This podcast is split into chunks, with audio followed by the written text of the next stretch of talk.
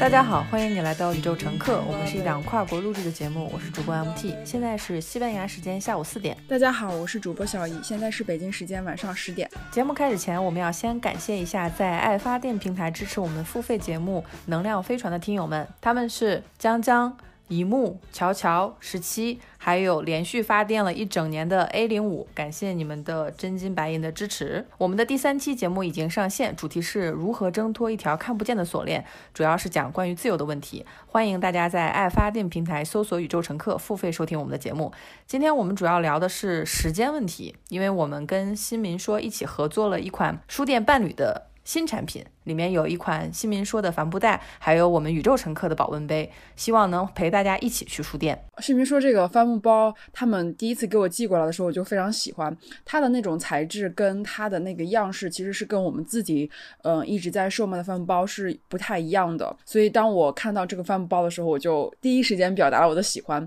我说这个好棒呀！我说这个可以大家一起来做点什么东西，然后让更多的人去书店，然后去看书。包括因为我们现在。现在也在售卖阅读礼盒嘛？大概我们鼓励大家一个月读两本书。有的时候我们其实觉得一个月读两本书还是有点太少了，还是鼓励大家呃多去书店，然后多去线下活动，多去见朋友，多去呃交流。这样的话，你的知识的获取，包括你的知识的消化以及知识的再生产，它都会更快一点，然后迭代的也会更快一点。整个人的这个状态，包括你的成长的进度也会更加的快一点。当然，我们并不是说以快为胜，而呃而是觉得说。两本书还是有点太少了，我觉得对。这两本书是充满惊喜的书。之前我们也说过，阅读礼盒这件事，如果不是新民说的编辑黄欢跟我们联系的话，我们可能永远也不会做这个事情。但是做了这个事情不到一个月的时间，我们的流水就上万了。这个对于我们两个就是非常大的一个惊喜，因为有非常多的朋友支持我们说。不管你给我寄过来什么样什么样的书，我都很期待。所以，我们寄的书之前提到一本关于人类学的书，那本书现在可以公布了，叫《到得了远方，回不去故乡》。所以说，我们所有之前在大家能在微博上看到晒单的，比如说有看不见的城市这本书，我们送出去以后，接下来就不会在我们的任何的礼盒中出现了。那其中也有一名听友在微博晒单的时候，我们送的是《理想国》。和看不见的城市，看不见的城市是他之之前的年度书，他就说他要拿这本书去送给朋友，然后让朋友跟朋友再聊一次天，就是用这个书的机会再跟朋友见一面。呃，理想国这本书，他就说，呃，从来没有想过要去买，呃，至至少不是现在要买的书。其实我们也是想。不会去推荐一些畅销书，但是理想国它既然是一个出版社的名字，它可见是一本非常非常重要的书。而且我们所有的阅读礼盒里面推荐的书都是我们两个看过的，所以说质量是绝对有保证。我们不会推荐非常非常新的书，没有看过的书我们就先缓一缓，还是推荐一些比较经典的、值得大家看三遍以上的书，值得看完以后去送给朋友继续看的书。而且小姨她周末给我发，她去公园儿，包括见朋友，其实也是我们一直想做的事情。因为我们虽然是在音频跟大家第一次见面，跟大家第一次产生这种连接，但是我们还是希望。把大家推回到实体的空间里，让保温杯里面装上饮品，可以让你在户外待得更久；让帆布袋这些产品可以让你知道说，哎，我出去是一件很轻松、很方便的事情。嗯，我今天还在跟小姨说，我说出门这件事情，你其实很难想象你出门会遇到谁，但是你不出门，谁都 肯定遇不到。所以说，我去看小姨周末的发的照片，我还是觉得非常非常的惊喜，因为你有一些。你可能觉得这只是一个普通的周末，什么也不会发生，但说不定今天发生的事情就会影响小姨可能去。月底的时候在上海摆摊儿，这个是也是他今天告诉我的。对，其实这件事情其实是一个怎么说，是一个很梦幻的事情，因为因为这个事情我就开心了很久，就是从昨天一直到现在，我都沉浸在这个喜悦当中。我之前是非常喜欢一个女孩，然后嗯，她是一个美国的女孩，但她现在在上海，然后她是在教小孩子学画画，然后呢，他的业余的时间就在。乐队里面当主唱，我非常喜欢他。我们在 ins 上有互相关注，然后有关注了蛮久的了。我没有办法，就是我还是不太好意思说在 ins 上说，呃，我见你一面吧，我们线下见一面。我是还是不好意思，但是我已经在 ins 上给他发了很多个。留言说，哦，you are so cute，I like you，就是我发了很多善意的这种留言，他是知道我的。然后当我在公园的时候，我就在那溜达，我就感觉那个女孩好像她，然后结果发现就是她。当我们没有再去逛公园，而是找了块空地坐在一起的时候，我就发现她就坐在我后面，所以我就主动的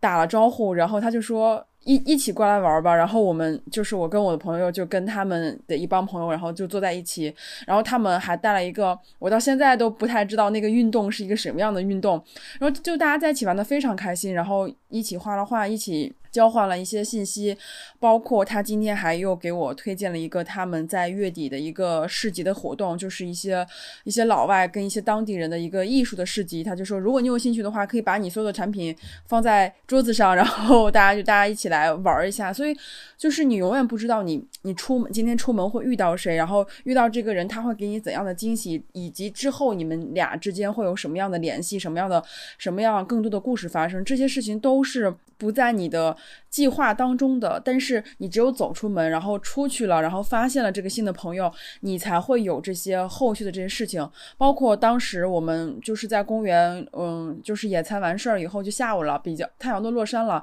说了再见之后，我们又去到了另外一个呃另外一个市集，就在公园旁边。然后在那个市集里面，我就遇到了我去年年底呃就是我们一起服务一个客户的一个摄影师，但是当时因为服务的比较匆忙，然后彼此没有留下联系方式。是，但是在那个市集里面，我又认出了他。我说：“哎，那个谁谁谁。”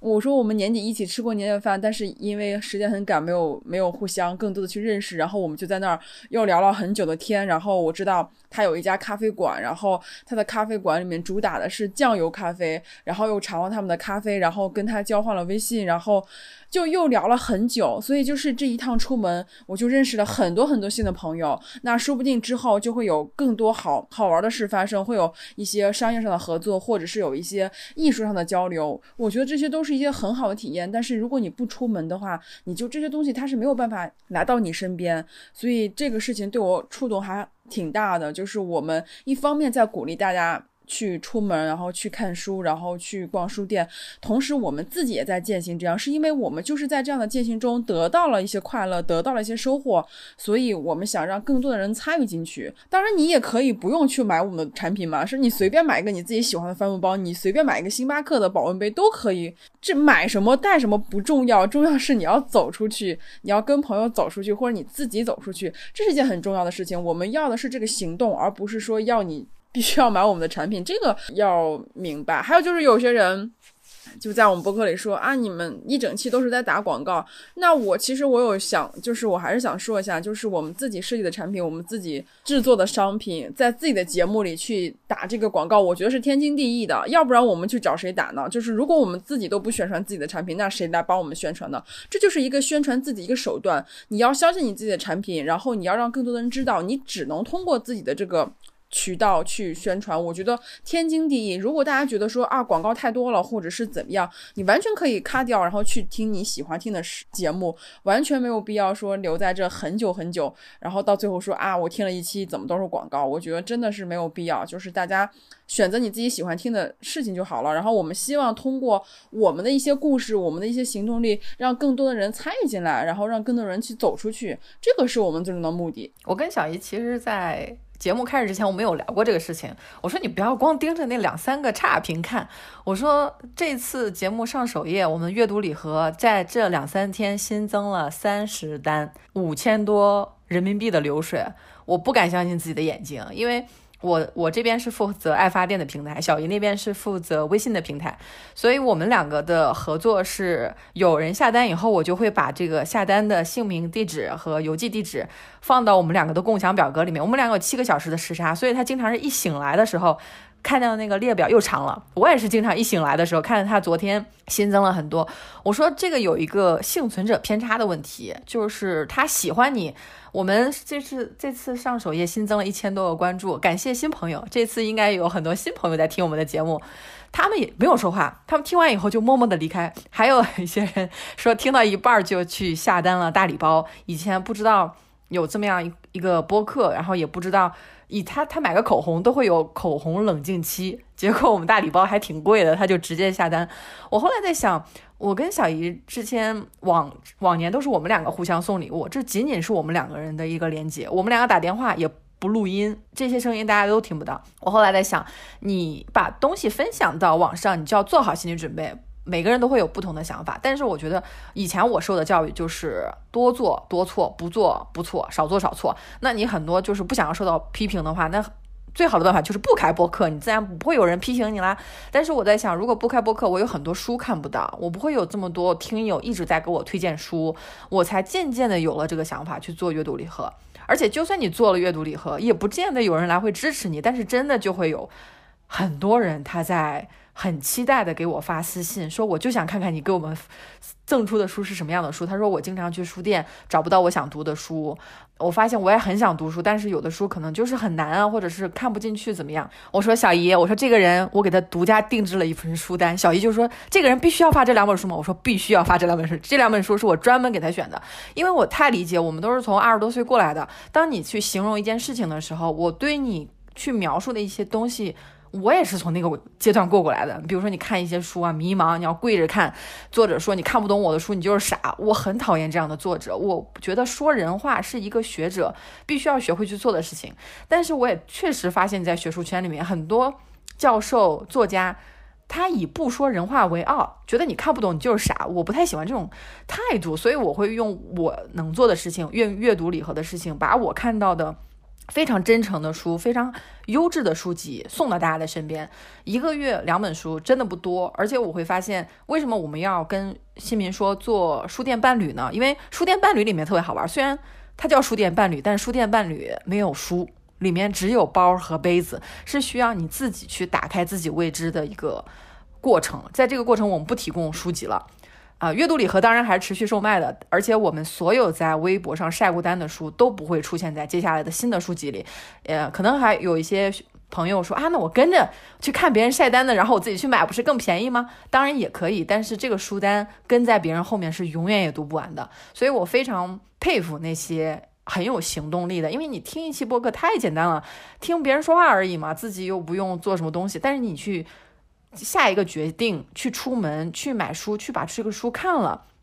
我觉得这些东西都会给生活带来一点点的改变。我们抛开说这只这个就是在自己节目上宣传自己的产品，其实大家可以。就是从另外一个角度考虑一下，我们这档播客大概进行了一年两个月左右，然后在这期间，我们在这一年中，我觉得我们应该是少数播客一直在做自己，就是这么早就在做衍生品，包括我们的粉丝也不是很多，也不是粉丝吧，我们的听众也不是很多，我们只有一万多的关注，然后微博也只有一千多的观众，然后微信也就两千，最近刚涨到两千，就是是一个听众很少，但是我们一直在售卖自己产品。我们也没有任何的，除了新民书之外，我们没有接其他的广告，也没有，也没有其他的品牌联合的去做一些节目。但是我们一直在自己出创意，自己去想办法，然后去获得一些这些零零散散的收入。如果从另一方面来想的话，我们就是在为自己创造价值，因为我们觉得我们付出了时间跟这些精力，然后我们去做一些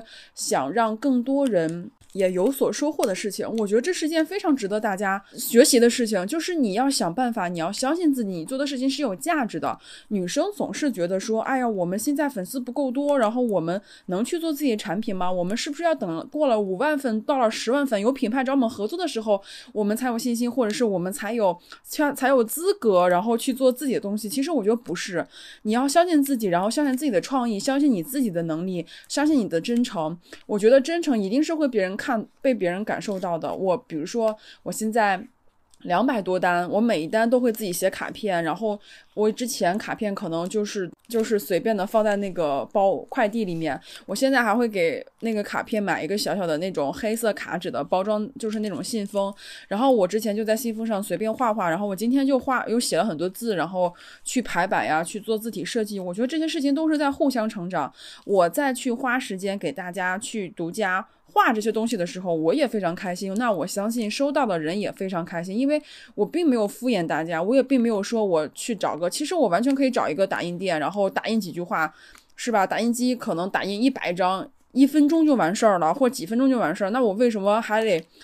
就是费力不讨好的去买卡片、去打印，然后打出来，然后再手写，然后再手绘，然后再包装，然后每天发货，然后就赚。其实这些钱是很少的，其实这些钱不够我们交税的呢。所以就是这件事情，并不是说要要说，哎呀，我要靠这个发家致富，完全不能。就是就是想让大家去跟我们一样，就是想让每个人都能够在年轻的成长路上能够。就是走得更快一点，然后收获更多的信心，然后认识更多的朋友，会有更多的一些生活上、工作上，或者是爱情上、友情上有一些新的。一些血液的进入，我们就只只是这样的一个观点。我在每张卡片上，大家都能看到。我会下面的落款，我现在就改成了宇宙乘客 at sh，就是上海。因为我可能哪一天我就不在上海了。如果说哪一天我出国了，然后我们俩都在国外，那这些事情就做不了了。我们没有办法说两个人在国外再去做一些产品，所以大家都是彼此陪伴彼此一段时间，然后我们就想在这一段时间里留下一些共同的回忆。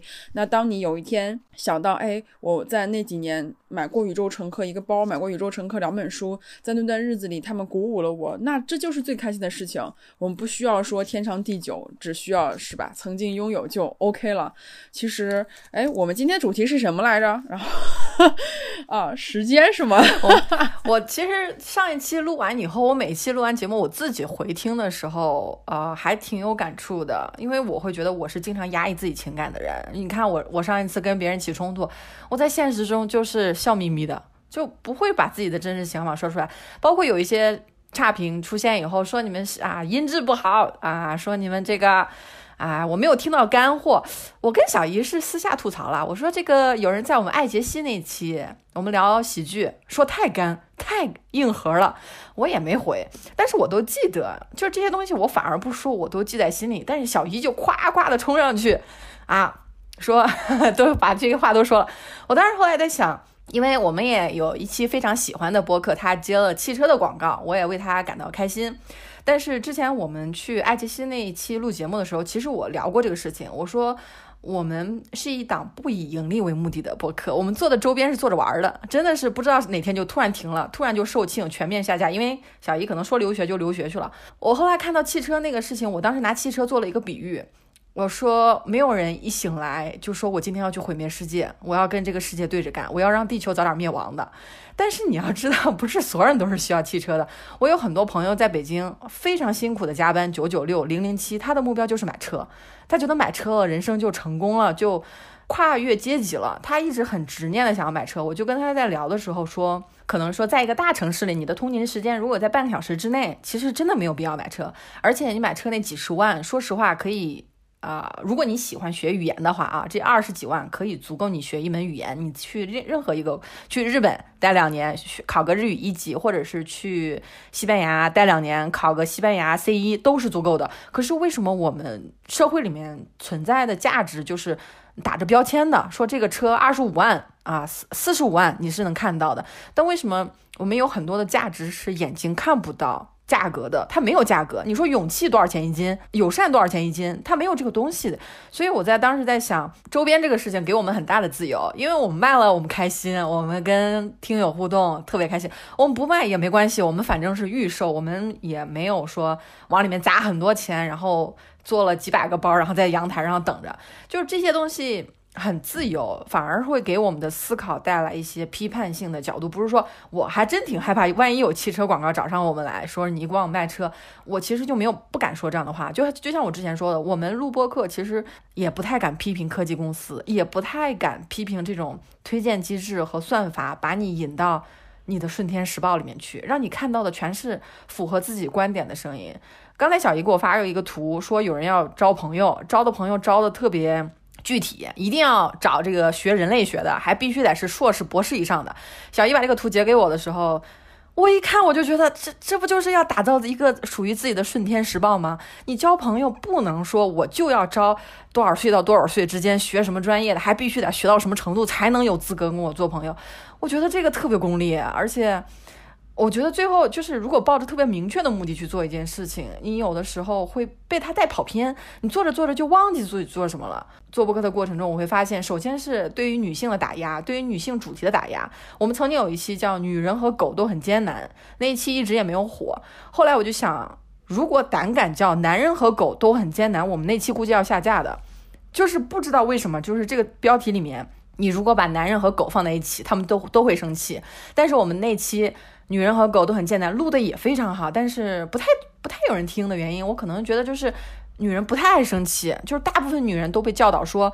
你不应该生气，你 你不应该跟别人怼，就是呃，我会发现真的是我有的时候就是。真的是太刻意去回避冲突，以至于很多情绪在心里积压。小姨这方面做的比我好，她就会直接怼回去。对，这个就是可能跟我个人的性格以及从小这个习惯就是就这样养成了。反正从小就是我妈就说。我说一句，你得说十句等着我，所以也可能就是我个人性格的问题，以及说到就是这个交朋友这个事情，我从来就是没有预设说我必须要交一个什么样的朋友，他必须是怎样的。其实我一直在跟我们楼里面有一个男生，他是每天应该是隔三差五就会出去，呃，在街边就是卖唱的。因为我有很多次遛狗的时候，就发现他很晚就是拉着箱子，然后背着吉他回来，我就跟他说，我说你在哪里唱歌呀？我可以晚上去支持你。他说他不在内环，在上海内环唱，他一般都在呃宝山呀或者比较远的地方。我说哦，好远啊。他说对啊。他说但是那边的人可能就会比较多一点，所以他在那边可能就会更受人喜欢一点。其实有这这一点都不是很就是不是最刺激我的，而是有一次我们俩在全家遇到了，然后我是牵着狗去全家买东西的。我们家那个全家特别好，它就是一个 pet friendly，就是宠物可以进去的。但是我觉得应该只有我们家狗可以进去，因为我跟它很熟。然后我再去买全家买牛奶的时候，就碰到那个男生，他也在买夜宵。然后他看到我的狗以后，他就说：“Spaniel，他是唯一一个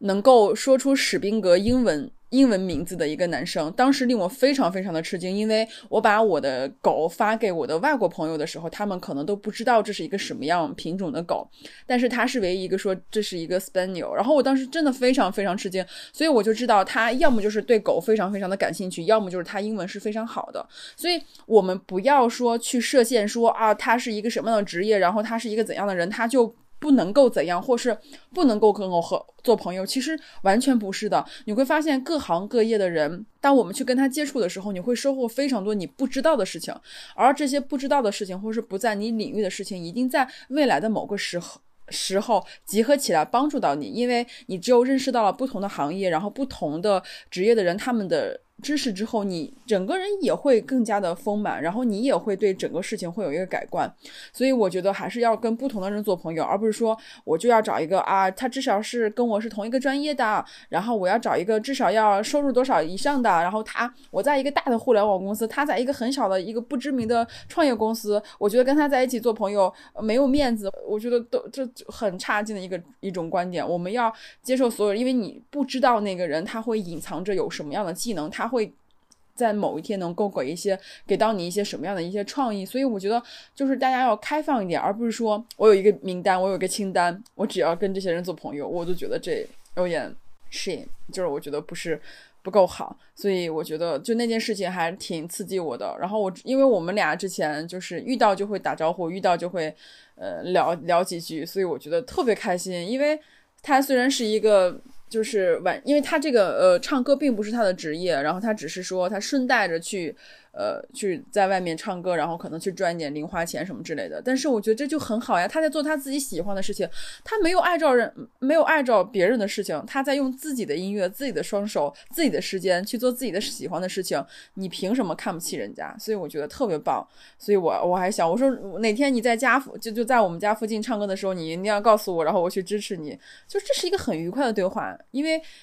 就是你彼此的相见，包括他当他说出那个 Spaniel 那个那个英文单词的时候，就是真的是非常开心，就觉得哦，终于有人知道我这狗是什么品种了，对，所以就很开心。是的，特别是像知识图谱这件事情，真的是你要扩大你的交际圈以后，你才有机会去扩大。因为我说过，我二零二零年之前不听播客，后来做了播客以后，然后当然也去学习一下，对吧？头部播客 他们是怎么做的，然后学。后来我发现，你去听，你去模仿这个过程就会很不舒服，因为从语速这个问题上，对吧？所有的语速，呃，大家都会说啊，你语速太快了。后来我们也是挣扎了四十期，就是后来就这么着了，这就是我们的语速了。有有很多人，包括编辑，非常专业的编辑说啊，你们讲的这个东西啊，有的时候会涉及到学术。还是讲慢一点比较好。我们刚开始都听啊，可是后来我们就是说，我我们这是学术吗？我们不就是两个人聊聊天吗？哪有学术的东西在嘛？我在听的时候，有人就说，听到你们做播客，我才去想做一期我们的播客。我们一直在推荐，我说你既然喜欢听，你为什么不开一些自己的呢？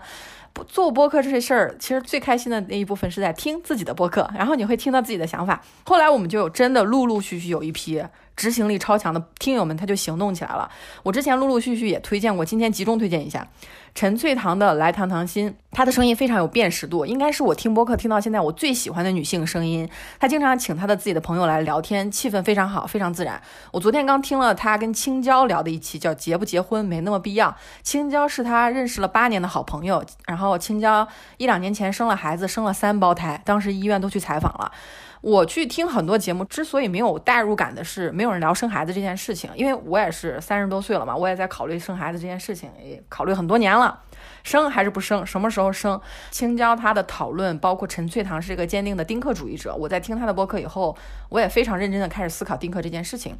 啊，青椒也说，养孩子真的不像你想的那么简单。产后抑郁症这个事情，我在各大主流播客从来没有听到过，从来没有上过首页。没有人关心女性的产后抑郁症到底是怎么样的。我听青椒去聊这个事情，我非常的感动，因为她很诚恳的说，她生完孩子真的想死，就是有的时候会站在楼道里面，就是因为丈夫叹了一口气，你就觉得生了三个孩子，一个孩子都压力爆棚了，你生了三个孩子，这以后日子还怎么过？所以我当时听她的节目，非常非常的有感触。这是我听播客跟我个人产生连接的一种方式，我不会去。看别人推什么，我去听什么，我会去搜索。就比如说陈翠堂的这个播客，我去关注他什么时候更新了，我就去有时间我就去听一耳朵。而且还要推荐三点水旗的《开腔姐妹》，她目前更新了三期，每一期信息量都特别大。我们上一次跟琪琪聊了《美国夫人》以后，我发现我还是有看漏的剧情。他的感知力其实非常非常强。现在就等着他旅行回来剪节目了。我们一个月之前去他那做了客，现在这个节目还在他的电脑里保存着。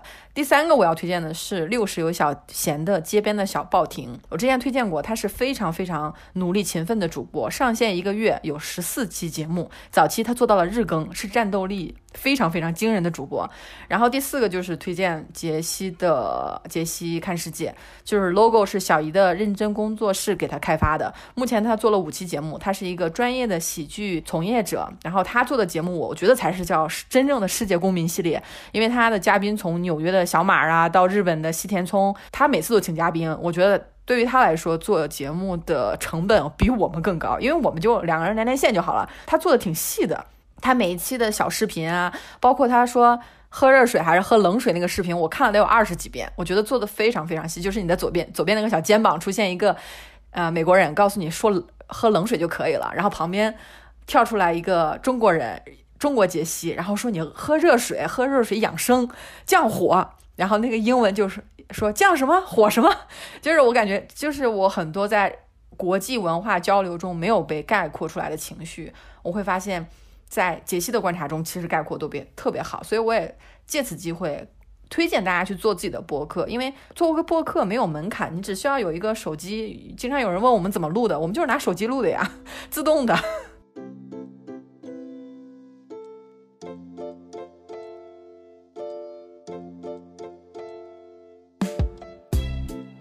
剪辑的时候发现我的音轨少了大概二十分钟，我才意识到我在录音的时候可能不小心摁掉了录音。这是我们节目录制到现在第一次录音事故。接下来大家听到我的声音就是补录的。我觉得其实还挺好玩的，因为我已经忘记了当时我们在录音的时候我说了什么，只能依靠上下文，然后再次发表观点。这恰恰就是播客。特别好玩的地方，因为你随时都可以开始，无论什么场景，无论你当时的状态是好是坏。大家应该也听到我在呃哭的时候还录过播客，在高兴的时候也录过播客，然后在腰痛到坐不住的时候也录过播客。所以播客它就是一个一个有声音的成长笔记一样。所以当然我们也在听别人的成长笔记。杰西的博客其实它打动我的一点就是不同文化在一起的时候的那种碰撞的感觉，因为那些我们习以为常的在中文场景里的事情，在老外眼里。就会有很多其他的感受和理解，很多事情换了不同的文化跟不同的信仰之后，就会产生更多的思考跟谈话。它也会让我突破我本来有的那种固定的思维。当然，不只是杰西的播客是这样，你平我平日里还会看很多国外的一些平台的内容，你再回看自己国内的微博的时候，也是一种很好的对比。在这些对比当中，你会慢慢意识到哪些信息是主动喂给我们的，哪些信息是我们主动去搜索的，哪些信息对我们来说是垃圾信息，哪些信息对我们来说又是有价值的。就是我们要学会筛选每天大量主动送过来的免费信息。有听众在上期播客说，我听完了你们一整期节目，发现没有干货。其实我很想说实话，就是如果是免费的播客，你还要想期期听到干货，这是一件非常不可能的事情。大家都知道，有价值的东西、有意义的东西都是非常贵的，没有人可以免费得到世界上最好的资源。就是你必须要去花钱购买，不管是好的服务、好的酒店，还是好的音质、好的画质、好的剧集，都是要付费的，而且这个价格还非常贵。所以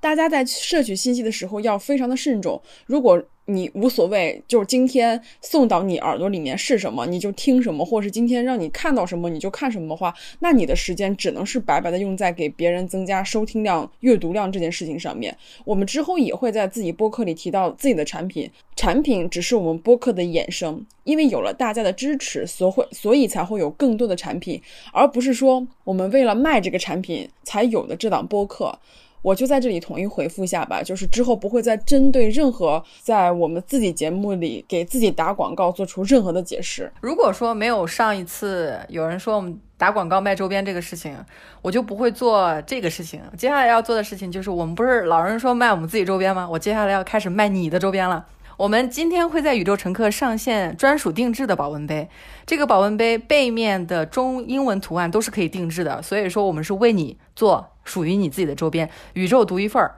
或者是两份儿，因为我们第二份给你算半价。同一款设计款式的话，第二份半价，适合送给一个给你的朋友、恋人或者家人。送的时候你可以说：“嘿。”送给你一个我的周边产品，全球限量，你和我，我感觉这已经超过了周边的意义，进入了信物的范畴。别人的信物只能看，你的信物还可以喝呢。希望大家喜欢。我们今天就会上线专属定制的独家保温杯的链接。我在这里再补充一个细节，因为是同一个款式，第二个半价。呃，就比如说你买了两个相同定制内容的白色款，那么第二个就享受半价。如果说是一个白色一个黑色，是没有办法享受第二个半价的，因为我们也是小批量的去定。制很多细节，包括一些呃优惠的信息都没有办法和其他的品牌一样那么自由，而且给到我们很大的优惠力度，所以也非常希望大家能够体谅。我们希望我们可以从身边的小事做起，努力一起保护好我们地球的环境，减少塑料制品的使用。我们做这个。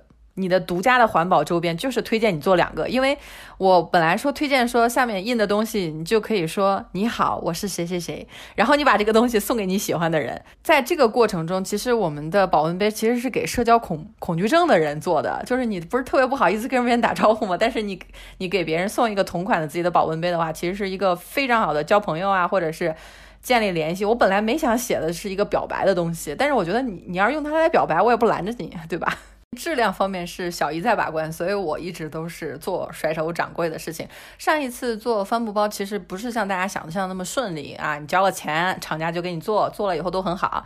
事实上，小姨在家面对了一百多个瑕疵包，崩溃大哭的现场。她给我发消息的，我也很无奈，就是我没有办法呀，我也不知道这件事情该怎么处理。后来只能在重新在做的过程中，也有人就因为着急，他就退掉了，把这个单退单了。那我们就很沮丧，因为这个事情真的是非常不可控。我后来也在想，为什么小姨的标准这么高？就是稍微有一点点走线不好，他就说这个瑕疵。他把跟厂家聊天的记录也发给我看，他就说像这种瑕疵包，我们是绝对不可以卖给我们的听友的，因为我们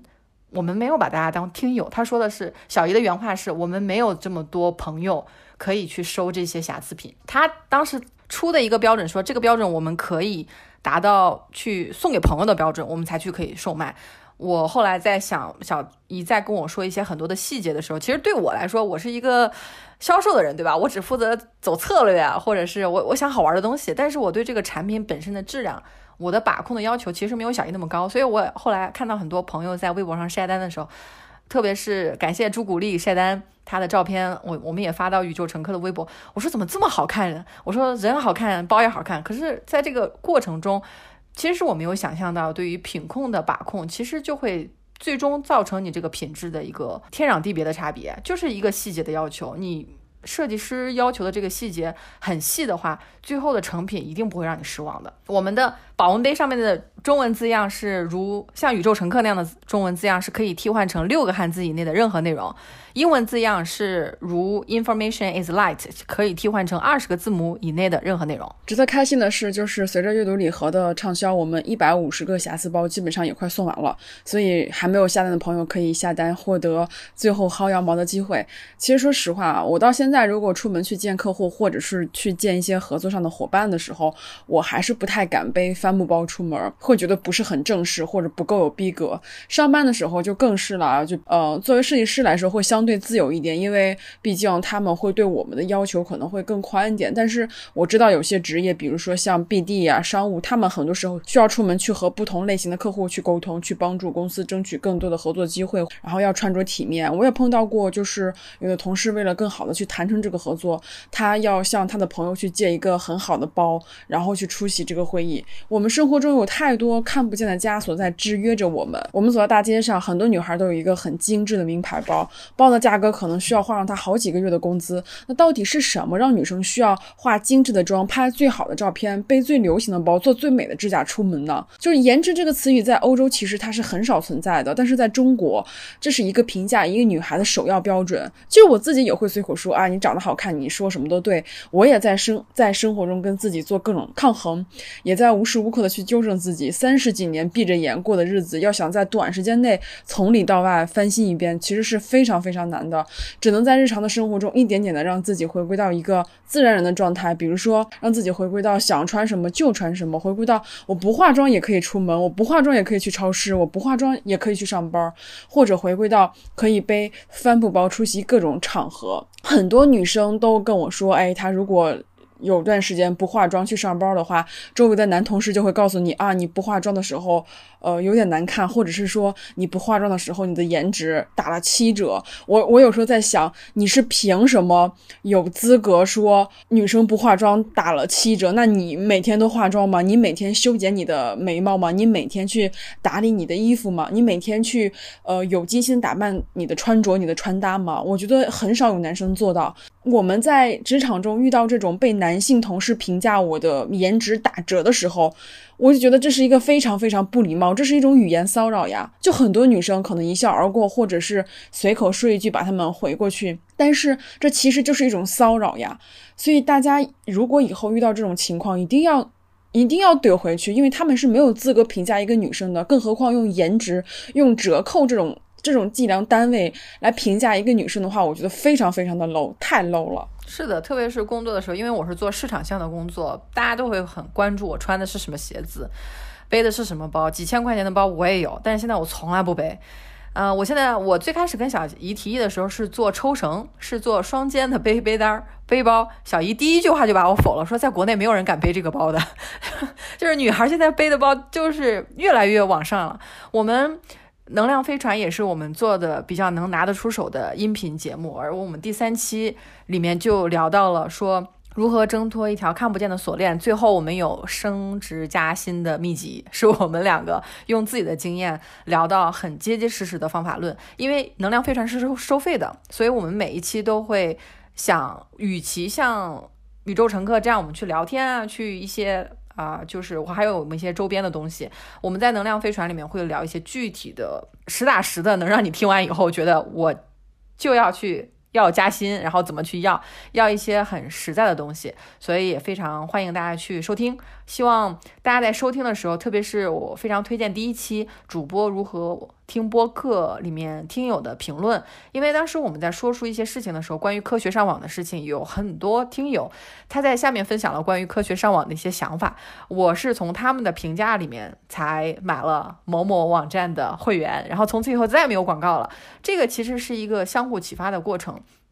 反而是提高自己的搜索能力，提高自己去做判断的能力。嗯，看东西的时候要注意保护自己的注意力，因为大家都知道那些科技产品估值几十个亿，但是他们并没有产品啊，他们连帆布包都没有啊，他们为什么能估值几十一个亿呢？因为他们拥有你。拥有你的注意力，而你的注意力是这个时代最贵的东西。是的，最值钱、最有价值的是你自己的注意力跟时间。你愿意花时间在什么内容上，你就会在那个方向上越走越远。你是想每天看微博推推送给你的大量的垃圾信息呢，还是想看抖音推荐给你大量没有意义的视频呢？还是想把时间花在阅读上呀，提升自己呀，或者是多职业的规划呀，去散步或者是去见朋友，这都取决于你自己。你现在可以放下手机去做任何你想做但是一直没有开始做的事情，也可以继续不不停的去接受各种 APP 推给你的你的消息，就像每天都在看自己的《顺天时报》，你永远不知道外面发生了什么，你永远都是在关注你喜欢的事情。所以这个东西，你想成为谁，完全取决于你减少免费信息的摄入，这个是非常非常重要的。那今天的节目就先录到这里，非常感谢大家的收听，以及大家耐心的等待，以及那些购买我们周边产品的小伙伴们，非常感谢你们。没有购买我们周边产品，但是依旧非常喜欢我们的小伙伴们，我们都非常非常的爱你们，一样的爱。好，感谢收听本次的宇宙乘客，我们下期节目再见。